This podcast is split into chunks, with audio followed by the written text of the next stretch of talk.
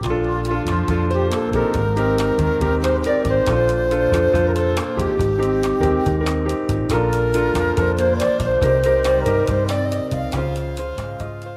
大家好，我们是兽医，好想告诉你，我是兽医师温 A，我是兽医师医生。那今天要开始之前，先感谢呃，那个叫什么？感谢干爹斗内啊，干干感觉是干妈 啊，对对对，不好意思，感谢干妈抖内。嗯，就是有有有两位听众，应该是听众，就是嗯，就是给我们一些嗯。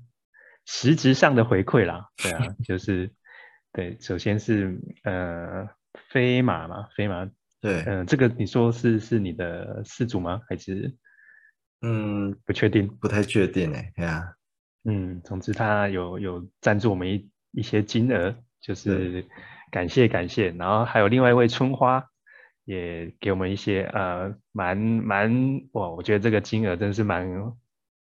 有点受宠若惊了，真的 吓一跳。对，而且他他的留言也也让我们觉得蛮蛮蛮感动的。嗯，对啊，就是就是有让我们知道，我们这样花这些时间做些事情，好像有一点对社会有一点点帮助啊。对啊，好啊，那就那就。感谢这两位热情的听众。第一次，第一次被抖内，不知道该说什么才好啊！就我记得，嗯，反正就是希望，嗯，就是这些，就是我们的一些，比如说我，嗯，我们的那个卫教网站啊，希望有一些功能可以更新啊。就是如果说大家有支持这个我们这个义举的话，可以也可以多多赞助我们，可能之后可以让那个网站再多更更齐全一点。没错，没错，一举两得。嗯啊，好，隐私讲了一个冷笑话。好诶，那就继续访谈今天的节目。没错，我觉得兽医的确是需要一点，就是基基本的相关训练，就是至少不要让我那么赤裸这样。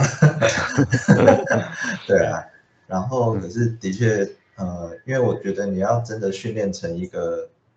社工等级的的的那种状态，其实我觉得基本上是不太可能啦。毕竟这个是会需要非常非常多时间的累积，才才可能说哦，真的呃更全面的去想这些事情。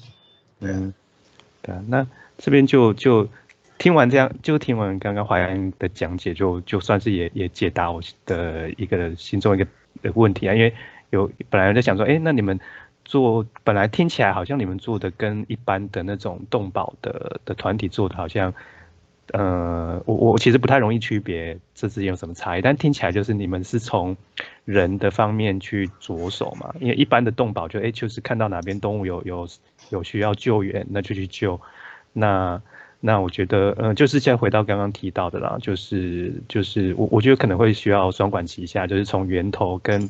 跟最终呈现结果就是受受苦的动物，可能双双方面都要去进行，才有办法真的把这些问题给解决。不然，老实说，那些救援动物，你看，就是这种在台湾也这些动保的团体也存在这么多年，那些流浪的动物啦，或者是就是也也没有说真的彻底解决掉这些问题。准备要开战场，但但但，我觉得。我觉得是事实吧，就你说，呃，这些流浪动物，如果说真的是有一个，至少至少我们我们在第一线观察起来，我觉得整个的动保的状，嗯，就是这些，就以流浪动物的状况来说，我就觉得，嗯，问题是一直存在的啦，嗯，我我觉得，呃，相对好像有好一点，对，但我对我我相信没有这些动保团体。的存在，现在状况应该是更糟。对啊，但是但是如果说可以从源头就去去控因为老实说，像这个啊，算这个感觉越讲越 又 又我讲一点，我讲一点我的想法好了，因为我其实也做过动保工作一阵子，嗯，应该也做了三四年吧，换了两个不一样的单位。那我我必须得说，其实这。快三十年来，动保团体真的做了非常非常多的事情，包括改善收容所的状况，嗯，然后可能送养的工作，呃，还有改改变大众对动物的态度，我觉得他们是贡献非常多的。嗯，那可是以我自己的历程来讲，因为我等于是从动保回到社工嘛，嗯，所以对我来讲是，我我今天在谈的东西其实也都是新的，然后这个新的方式也是结合一些旧的东西啦，就是可能社工对环境的看法啊，对人的看法，还有这些服务的东西，但我们提供一些新的观点来，呃，试着用不同的方式解决这些问题。所以你说不一样嘛？它当然有不一样的地方，但是呃，我不会觉得说我就是那个呃，我提供的方法就绝对是完全可以解决的，是因为还是需要大家一起合作，大家互相认识，然后大家去呃去去试着多做一些事，这样。因为像我刚刚最前面讲的那个囤积的案子，是动保团体找我进去的。嗯啊，对，因为他们也发现他们在在做纯动物的工作的时候，比如说他们想做结扎，可是饲主很抗拒，但他们完全没有相关的知识去了解饲主到底发生什么事，所以我之前去访案的时候，我就会想要了解一下他们的家庭状况啊，他们为什么开始养动物啊，是不是因为呃生不出小孩，还是家里面有很重要的动物过世，所以他就开始觉得想要。照顾另外一个生命，嗯，那如果是这样的话，可能就要好好的跟他谈，说，呃，可能失落对他的意义。可是他现在，你你养这么多，却没有办法好好照顾你，这样是不是其实对你跟对动物都不好？然后让他可以重新调整。所以，呃，他们的工作还是有意义的啊，因为是他们去做这些工作，我们才有办法发现这些个案。但是当他们发现他们原本的方法帮助不了动物的时候，呃，我们就互相合作看看，也许兽医进去会有帮助。他可能兽医进去穿着白袍进去，饲主会愿意接受这个白袍的建议。哦，那也许社工进去他会发现说，哦，他自己其实，哦，因为他自己现在过的生活跟他想要过的生活不一样，他也想要改变。我觉得这都是契机，这也都是帮帮到动物的契机啊。嗯嗯嗯。对，回馈给两位。我好奇的点就是，呃，流浪动物的议题跟，嗯，应该说，当当然，流浪动物最开始可能会跟就是弃养那些有关嘛，但现在还是吗？我其实蛮好奇这个部分。那好难啊，这是这是在问我那个吗？问我二 之前的工作鸡生蛋。对，因为主要是这样子啊，就是我觉得我呃。以前研究所的时候，老师呃也是会中途一些狗这样。吓吓我！我以为你为你要说老师也是囤积。我没有说，老师照顾超棒的。没有，那就是好，我们撇开囤囤积，就是老师他也是会中途一些狗。那呃，就是发现呃那些有品种的狗，其实都非常非常的容易可以送养。然后真的会成为流浪狗，或者是真的会呃进到收容所之类的的狗，大部分都是呃就是没有品种的米克斯这样子。然后路上遇到的也几乎都是米克斯。其实遇到这种状况，我就会想说，到底呃这些流浪狗的产生，呃是是真的是跟弃养有关吗？还是其实说这件事情本来就是会，它有它有点像是哎那边本来就有一大群流浪狗。然后它就是会没有办法抓干净，然后会会有这样子的问题存在，这样子，我觉得这好难哦。因为不同的对，因为如果是不同的呃的的情况的话，好像呃不同就会有完全不同的做法，我的感觉是这样。可可是我刚第一个冒出来念头是品种犬会不会本来就没有办法在路上生存 啊？你说直接被淘汰了这样？对啊，直接被直接挂掉，直接被抓走，你知道吗？就是想说，哎，怎么路上有一只 红贵宾，然后就被抓走了？也是有可能的，因为那很难呢。而且因为现在其实你听蛮多论述，比如说动保或者是野保的论述，在谈这件事情的时候，我觉得好像很难。有一个定论定论对。可是我有时候会想说，要是你知道，要是那些社会住宅全部拿来收容狗，说不定就不会有那么多流浪狗了。其实也是人类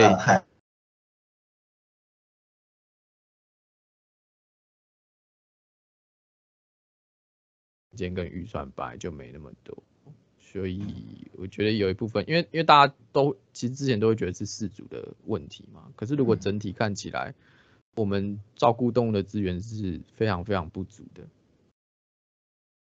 我我可以我可以我我我可以这样想吧，就是因为你知道社工就是会有个思维，就是那些人会变成弱势，是这个社会给的支持不够。哦，嗯。那我觉得动物也是有有某一部分也是在这种处境里面的，比如说用药的问题，对不对？厂药药厂没有利益，那当然不会有人想要进来台台湾卖动物用药。那是不是医疗的品质就一直没有办法拉起来？然后收容也是吧，我觉得不管是流浪动物还是是野生动物救援，都都是非常非常不足的。对，也许这些是这些也是其中一个原因嘛。嗯，社工的观点，社会的照顾资源是非常非常不足的，所以兽医的压力才这么大。嗯嗯，对啊，就有时候就很羡慕在人的医院工作那些医生，因为他们 碰到这些这些杂事，有各种各种专业人在在协助他们，但兽医真的是很相就是相对比较弱势啦，就是就老师就是我们。嗯，说要自己去处理这些，老实说，真的也也很困难，对啊，嗯，对，但我觉得就像刚刚那个讲到，就是人连自己都照顾不好的时候，其实很难真的再去兼顾到其他的生物。嗯，嗯，那我想问一下，那那目前你们有呃有做过哪些活动？好像就就从脸书上好像会看到，嗯，也会有一些嗯讲座啦。那你刚刚提到那个读书会，嗯，就是一般如果像像如果说我也有兴趣想要参加，是是透过什么管道？你们是在线上啊？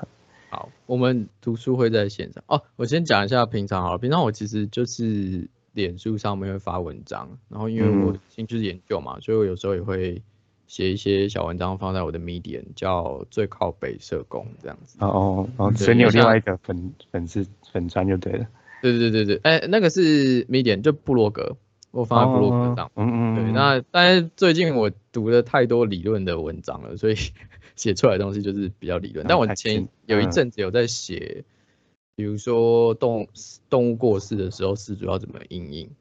或者是家暴跟家庭暴力跟动物虐待，呃，这一块还可以做什么？就我早一点的文章有在写这些东西，嗯，然后呃，除了粉丝也会放，就是偶尔会放一些猫咪迷因图以外，可能会可能会分享分享一些相关的事件跟文章嘛，我就会稍微给一些评论。那呃，还会办演讲跟工作坊，我大部分都是办呃。演讲的话会办线上，像今年我们还有一个社工，他之前也待过动保团体，他后来现在兼职的在做动物安宁照顾的咨询。嗯，啊，我我应该四月的时候会找他一起办线上的座谈。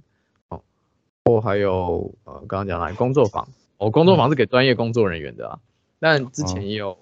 啊，有没有受益来参加过？好像没有受益来参加过，哎，但是有那个老师啊，或者是心理师他们会来，因为我那个工作坊带的方式是，我会请他们讲自己家里的跟动物相处的故事，嗯，然后参加的学员交换完这些故事之后，他们可能对呃动物家庭有更深刻的理解，可以帮助他们去跟这些家庭一起工作，这样。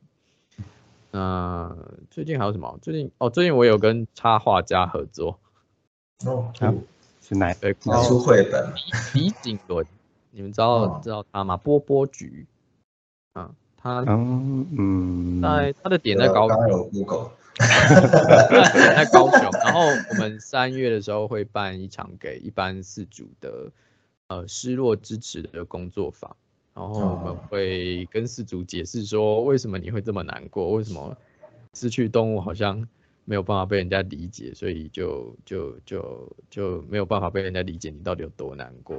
我们会做一些练习，因为他他他有出绘本，然后那个绘本是可以事主可以跟着一起画，那在一起好好说说他们跟他们动物之间的故事，这样子就大概这些活动吧。然后读书会是线上的。然后大部分是专业工作人员，就是是心理师跟社工师，我们就会看一些 paper。那我们之前有请过兽医来跟我们分享，因为像之前是之前是谁啊？之前我们请那个台大的黄威祥老师跟他的学生，嗯，因为他们之前有做做一篇小。对对对对对，兽兽医法医的那个那个那个教授，那他的学生有做一篇是关于兽医对人际暴力还有对动物虐待的态度研究。嗯，然后我们就在聊说，就是请他们来跟我们报告分享，然后我们一起讨论说，哎，兽医如果在这一块，比如说你们在整间可能会看到，呃，疑似动物虐待或者是事主被虐待，嗯。那可以怎么一起工作这样子？嗯，我们读书会就蛮有趣的，蛮多元。所以如果要参加的话，可以私讯问一下本专哦专业工作人员的话。对啊，要怎么？如果遇到疑似被虐待 这种被虐待嘛？你说人吗？还是动物？呃，好像就会提到个案。对，对，好像状况不太一样。对，会不太一样，我觉得会蛮复杂的。像我之前有有那个台北的兽医跟我咨询，说他们的那个柜台接到，我不知道你们有没有接到，就是柜台接到那个事主打电话来暗示他像嗯有发生关系，蛮有名的。嗯，对对对，因为他好像打了蛮多蛮多家兽医院的，然后我那时候就有给一些意见，听说也有传到台北兽医师工会里面去。就是我我讲说啊，这可能是家庭暴力啊，因为不知道他是不是被强迫的哦。如果他真的有性接触，可是如果有性接触的话，呃，如果真的有性器交合的话，那就是法律虐待动物。有有有，它绝对是虐待动物，因为你动物是没有选择的，所以你在法律上面的话，但这一类的案件很少，非常非常非常非常少。因为我那时候问魏翔老师的时候，他就说。在台湾，因为他现在都是办尸体的嘛，所以他没有办这种，他没有他没有办这种，就是还活着还活着还活着的，对，他就不知道。可是我们好像有听过，就是呃，可能雄性的犬只跟人类的女性，就是有性器交合卡住的经验，我我是有听过这种的，这么恐怖，很惊人，非常非常惊人，这样。对，所以他呃，我我觉得还是要看事主的状况，看他是可能是不是有精神上面的困扰，还是说他是确实有一些肢体暴力或者是被人家控制的这种啊家庭暴力的状况，还是是动物有明确伤害，他可能用到的资源都会不一样。哇，天哪，非常非常复杂。对啊，这些是我们不可能想到的事情。真的吗？你们在临床上面？就是比较不会遇到那种复杂的事，还是就很专心的在处理动物。呃，应该是说我们会遇到很多荒谬的事情啊，然后我们就会就说“哇靠”这样子，然后就就没了。没了。好，下次可以那个就是咨询。不太有办法，真的想到后面。